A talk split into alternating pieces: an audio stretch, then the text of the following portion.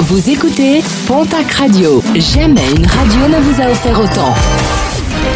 L'information locale à 9h, c'est sur Pontac Radio. Bonjour Jean-Marc Courage Sénac.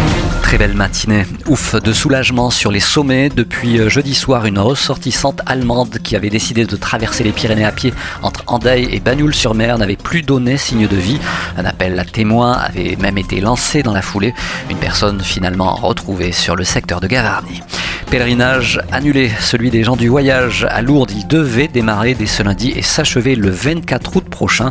Une décision prise en raison de la situation sanitaire. Les caravanes de gens du voyage sont elles bien arrivées dans la région avec de multiples envahissements de terrains communaux. À Orgue, le conseil municipal a fait valoir son droit de retrait après l'arrivée d'une centaine de caravanes sur la commune et cela malgré une autre proposition d'installation sur un autre terrain.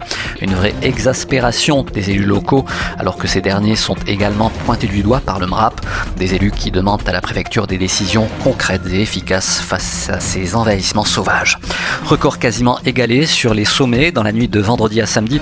Une température de 14 degrés et demi a été mesurée au sommet du pic du Midi de Bigorre, un record quasi identique à celui du 28 juin 2019 avec une température à l'époque de 14,9 degrés. En journée, la barre des 20 degrés a été largement dépassée, une température franchie pour la troisième année consécutive alors qu'elle était habituellement atteinte une fois tous les 20 ans. Un mot de sport et de rugby avec euh, la rencontre qui opposait le Stade de Pyrénées Rugby au RC Hoche. C'était à Mirande samedi.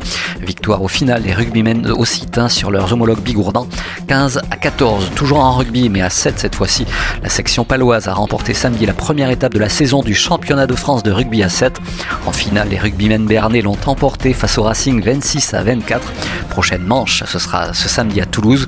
Avec la victoire de ce week-end, la section paloise est toutefois assurée de participer au Final 8. Et puis en football, la quatrième journée de Ligue 2, avec euh, un match nul et un score vierge 0 partout entre le Pau FC et Nîmes, le TFC s'impose à domicile sur Bastia, un but à 0.